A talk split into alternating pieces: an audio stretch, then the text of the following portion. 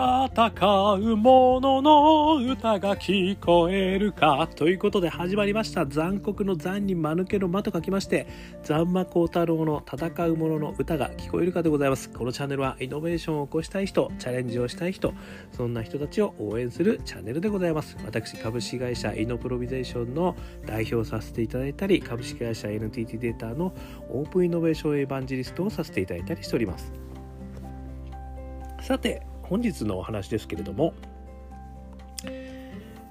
オープンイノベーション疲れに効くツボ52ということですね。どことやるかではなく誰とやる誰とやるかだ。ちょっと噛んじゃいました。もう一回言いますねどことやるかではなく誰とやるかだ。ね。これについて、えー、お話をしてみたく思います。まああのー、結論を言ってしまうとですね要はやる気のある人とやらないとですね結局不幸な結果が待ってますよっていうねあの話で終わっちゃうんですけれどもこれがなかなかですねうまくいかないんですよね。まあ一つはそのどの企業とやるかっていうこともねやっぱりすごい重要だったりしますよね。やっぱりその業界におけるねトップクラスのとことやるのかとかですね。チャレンジャーのところとやるのかとかですね。マーケットを持ってるところとやるのかとかね。いろいろ当然オープンイノベーションをですねやっていく上ではまあこういった業界のこういう人たちとやりたいというターゲットを決めてやられるというのは通常だとは思うんですけどもまあその先なんですよねその先その企業とうまくあの、まあ、コネクションを持ったというところからですね、え実際誰と持ったかですよね。でその誰と持ったことをどのようにそれをソリューションまで一緒にですね展開していけるかっていうところですよね。これは外側からだとなかなか難しいんですよね。ですのでまあ、スタートアップの皆様がですねやっぱこうターゲット絞って、えー、こういう人とこういう企業とですねやりたいっていうところまではいいんですけど実際その中の誰とやれるかここに実は成否がかかってるというところはですねやっぱり非常に難しいあのポイントだと思うんですよね。で逆に言うとですねその、まあ、大企業側からですね、まあ、オープンイノベーションを仕掛けるというケースもいろいろあってでそちらの方からですねあのスタートアップの方と一緒にこう組むというところまで、えー、行ったという話があると思いますけども、まあ、その時にですねあのどのようなあ人たちと実際にやってもらうのかっていうんですよね。そこがですねやっぱり非常に重要なポイントになるということでですねあの今日ちょっとお話をさせていただきたいと思います。まあそういう意味で大きく言うとですねあの1番目がトップですね。それから2つ目がオープンイノベーション担当ですね。まあこれちょっと名前はいろいろあるかもしれないですけど、まあ、マッチングのつなぎ役の人たちですね。つなぎ目の人たち。それから3番目がですね事業責任者ということにあの一応3つのですねあのキープレイヤーをですねちょっと挙げてみました。で一つ一つですねあのお話をしていきたいと思うんですけども一つ目ですねそのトップの方とですねあのリレーションを持つ場合ありますよねこれは非常にラッキーですよねでできるだけ私もですねそういう意味ではそのトップの人とですねまずはそのリレーションを持ってもらうということが非常に重要だと意識してまして、まあ、そのトップの方がすごくイケてる方であればですね非常にそこからあのトップダウンでですね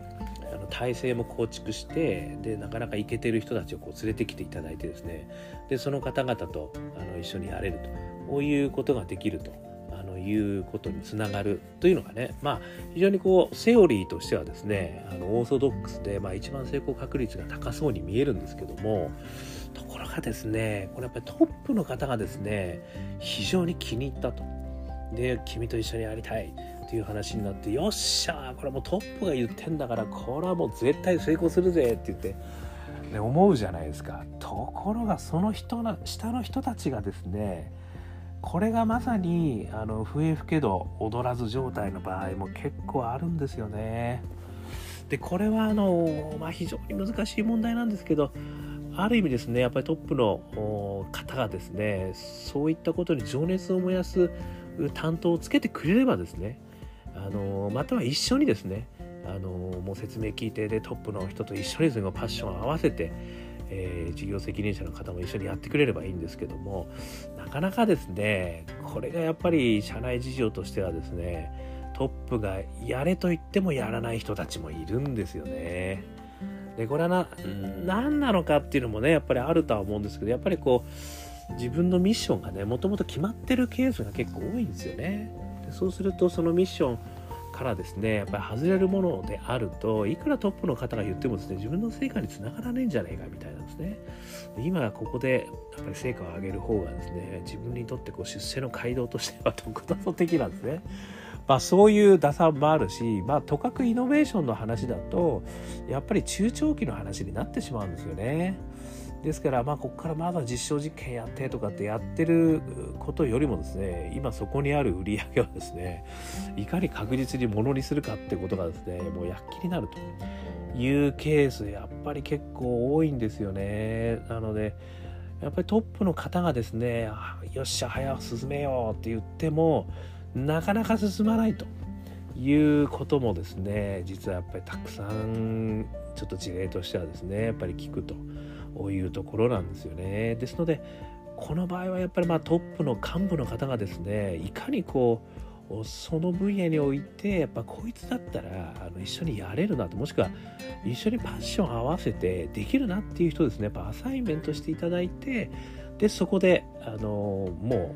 うお前はここに専任であれぐらいな感じでですねやっぱこうアサインしてくれないとですね実はなかなかあのイノベーション分野っていうのはトップがいようと思っても動かないというケースがあるということはですねこれはあの、まあ、スタートアップの側もですねあとはまあ社内の側もですねちょっと認識しておく必要があるかなっていうのが1つ目ですね。それから2つ目ですね、まあ、オープンイノベーション担当みたいなね、まあ、私もまさにオープンイノベーション担当だったわけですけれどもまあ、ここがですねやっぱりこうマッチングこれも絶対にいいはずだという仮説を持ってですねで事業部の方にこう打ち当ててで、まあ、口から泡吹いてですねこれは絶対将来のビジネスにかかるから一緒にやりましょうよみたいなことになってね。でそこでまあいいね分かったよみたいな話でねあのこう引き取っていただくみたいなことも結構あるんですけどね。まあそこもですねやっぱこうオープンイノベーション担当がいかにですねこう熱く語ってもですねあのなかなかやっぱりこう事業をやる担当がね動かないぞっていうケースもですねこれもすごく多いんですよね。でこのケースもですねそういう意味ではそのオープンイノベーション担当のねあの人のある意味こう力量にも寄ってくるんですけどねやっぱりこの事業担当者だったらあのこれは絶対に進めることができるなと。いうところはですねある意味そのやっぱり新規をミッションにしてる人とかで今のミッションとすごくシナジーがある人とかですねやっぱりそういう人とぶつけてあげないとですねこれはなかなかですねオープンイノベーション担当が何もいいって言ってもですねこれもなかなかあの動かないケースっていうのが結構あるんですよね。この場合はあのうまくマッチングまですごくうまくいったように見えるんだけどそこから事業の展開がですねあのやっぱり事業部の人がすごくこう忙しかったりですねあとやっぱり今ちょっとこっちの方が優先順位があるんだよとか言いながらですねあの、まあ、意地悪してるわけではないんだけれどもなかなか稼働を使うことができないという場合もよくあるんですよね。まあ、特にですねやっぱりそのこのビジネス企画系をやれる人材というのはすごく少ないですよね。なので、まあ、前もお話ししましたけどオープンイノベーション担当としてはですねやっぱりこの事業開発系ができるスキルを持ってるもしくは担当の人ですね。あの、まあ、私はよくイケてる人って言ってるんですけどそういうイケてる人たちをですね何人やっぱりこう捕まえておくことができるかってことをですね常日頃からやっておく必要があるんですよね。なんでこの案件はこの事業部のこのミッシングピースにあの当てはまるからいいんじゃないですかって言ってねご紹介したああ確かに確かに面白いかもしれないっていうふうにマッチングはするんだけどもその先にいる人がですねやっぱりそこでパッションをこれまさに俺がやろうと思ってたんだよぐらいのですねパッションのある人に引き継いでいかないとですねなかなかこれはミッシングピースが埋まったところでですねその人が動いてくれないというケースもあるんですよね。なのでまあオープンイノベーション担当としてはですねそういう意味では本当にビジネスを企画に進められる推進ができる人ですね。でかつその人にですねやっぱり政治力が必要なんですよね。まあここはそういう意味ではトップから言ってないのでトップ動かす必要が出てくるのでそうするとある意味その分野における新しいことにパッションを持ちかつ、まあ、ミッションとしてもできかつ勢力磁力があって、まあ、上を動かすことができると。こういう人をですね何人捕まえておくことができるかってことが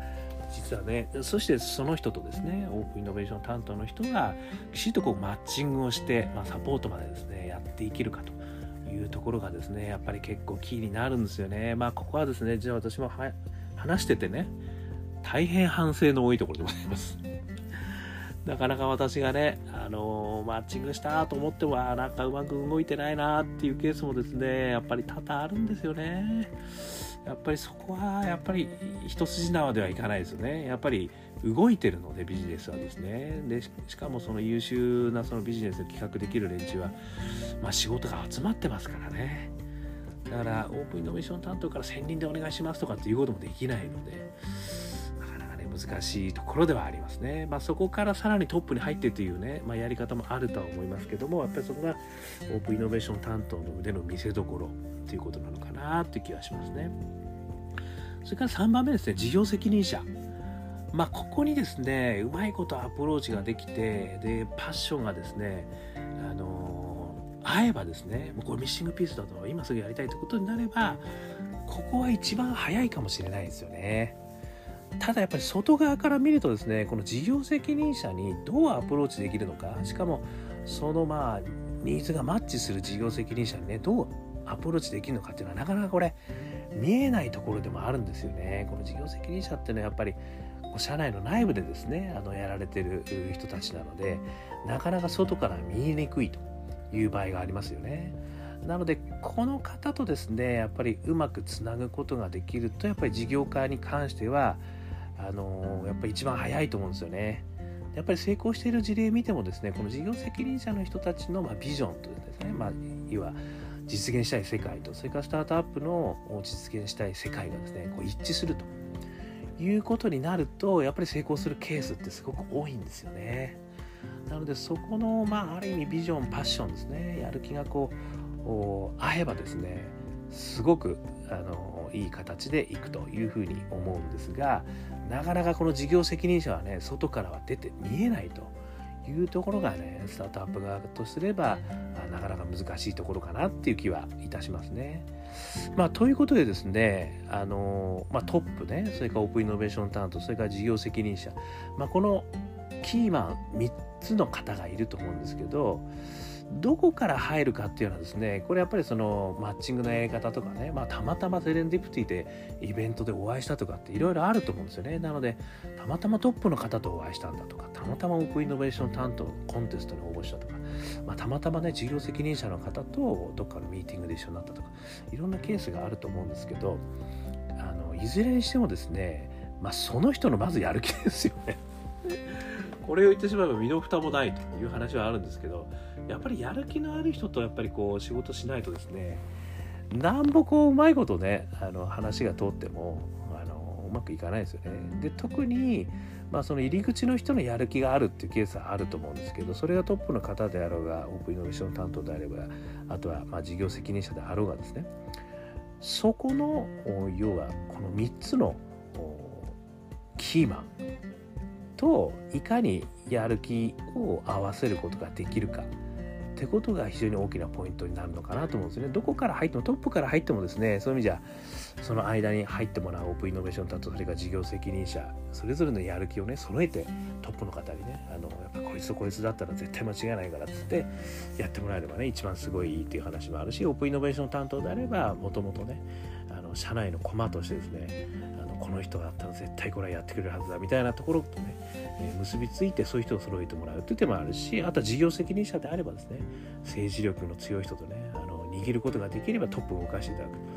まあいろいろですねあのいうケースどっから入ってもそういう意味では成功失敗はあると思うんですけれどもやっぱりこの3社をですねあのやっぱり意識して例えばスタートアップ側の方であればこの3社をですねやっぱりそのキーマンと出会ったキーマンの人とですねどのようにこうあの体制づけていけるかってことをですねやっぱり意識して話をしていくと。でまた大企業側とすればですねどこの層の方が起点になるとしてもこの3社の層をですねどうやってうまくこうやる気を揃えていくかと。いうところは、まあ、まさに政治力といろいろ問われるところかと思うんですけどもそれを揃えていけるかっていうことがですねあの非常に重要となるかなというふうにあの思います。これはでやっぱりそれはどんな企業においてもですねこの企業はねオープンイノベーションたくさんやってますよとかっていう、ね、しかもいろんな事例がありますとかって言ってもですね結局はですね企業と、ま、ビジネスをするというよりはそこにいる誰とやれるかここですねなのでどことやるかではなく誰とやるかだというところがですね非常に大きなキーになるっていうのは特にねこのオープンイノベーションの世界ではあの信頼関係がねすごい重要であると。であとはこう社内を動かすことがすごい重要であるということがあるしまあねすぐに成果の出るものじゃないので、まあ、それに対してね本気でこう中長期的に取り込んでもらえる体制を取ってもらえるかっていうのがすごい重要だということになるんですよね。なので、まあ、お互いですね大企業側もスタートアップ側も、まあ、この体制をねどういうふうにお互いじゃあ添えていこうかっていうところをねあの意識して、えー、まあ相談しながらやるということが非常にいいんじゃないかなというふうに、えー、思いましたというのが今日のお話でございました。